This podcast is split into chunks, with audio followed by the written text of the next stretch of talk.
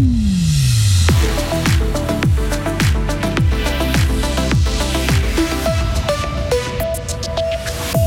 Réunir la HEP et l'Université de Fribourg sous le même toit, oui, mais comment un avant-projet de loi est lancé? Tout le monde fait des efforts pour économiser l'électricité et les 20 jeunes talents de la Gustave Academy se produisent ce soir pour la dernière fois sur scène. On a de la pluie et des nuages qui vont nous accompagner cette nuit ainsi que demain. Le soleil fera par contre son retour dès dimanche. On en parle en détail après le journal de Karine Baumgartner. Bonsoir. Bonsoir Malik, bonsoir à toutes et tous. Comment faire pour que le transfert de la haute école pédagogique au sein de l'université de Fribourg se passe au mieux? Associations d'enseignants, étudiants et syndicats ou encore partis politiques ont jusqu'à mi-janvier pour faire part de leurs remarques, car le canton met aujourd'hui en consultation un avant-projet de loi qui détaille ce déménagement. Mais pourquoi avoir décidé de mettre sous le même toit la HEP et l'Uni de Fribourg? La réponse d'Astrid Épinay, elle est rectrice de l'université de Fribourg. Parce que le, cursus, notamment obligatoire, hein, est évidemment un cursus qui suit certaines étapes qui sont liées entre elles. Puis la situation euh, actuelle, que l'école primaire soit uniquement à la HEP, puis l'école secondaire et 1 et 2 à l'université, euh, ne tient pas suffisamment compte de ces liens qu'il y a entre ces différentes formations. Ce regroupement euh, sous le toit de l'université va aussi renforcer l'attractivité des études, euh, notamment pour les étudiants et étudiantes euh, germanophones, parce que le bilinguisme sera renforcé dans une institution qui est résolument bilingue avec une grande proportion d'étudiants et d'étudiantes alémaniques et beaucoup de cursus d'études qui se font soit uniquement en français, soit uniquement en allemand, soit dans les deux langues. Cette réorganisation devrait être prête pour la rentrée 2025. Tout le monde doit faire des économies d'énergie. Le Moral Lumière, le Moral Lumière plutôt, qui est très gourmand en électricité, fermera ses portes à 21h15 au lieu de 22h. Les organisateurs utiliseront moins de projecteurs que prévu. Précisons qu'avant la pandémie, la consommation du festival était de 15 000 kW par heure, ce qui équivaut à 2h30 de télévision ou de 9 minutes d'aspirateur par visiteur. Le château de Gruyère, lui aussi, renoncera également à une partie de son éclairage nocturne pour participer à l'effort. Dès lundi, il brillera seulement les soirs de week-end et les jours fériés.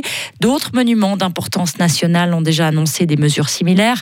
C'est le cas du jet d'eau de Genève, du château de Chillon ou encore du Palais fédéral à Berne.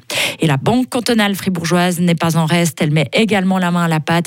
Ses responsables ont décidé d'adopter une liste de mesures comme par exemple ne plus illuminer son bâtiment principal, couper les publicités extérieures la nuit ou encore couper l'eau chaude dans son bâtiment. Hôtel cherche employés. La branche de l'hôtellerie est inquiète. Selon la fêtière hôtellerie suisse, on sous-estime l'ampleur de la pénurie du personnel qualifié dans ce secteur, disant que les indicateurs existants ne reflètent pas la réalité. La fêtière se base sur une étude qui montre que les indicateurs, justement, se fondent sur le nombre de personnes au chômage dans ce secteur, ce qui n'est pas révélateur. L'an dernier, sur tous les postes vacants dans ce domaine, seuls 5% ont trouvé preneur.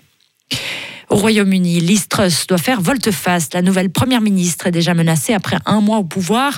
Elle a été contrainte aujourd'hui de changer de ministre des Finances et de revenir en arrière sur son programme économique très discuté. Elle a tenu une conférence de presse en début d'après-midi pour rassurer les marchés financiers.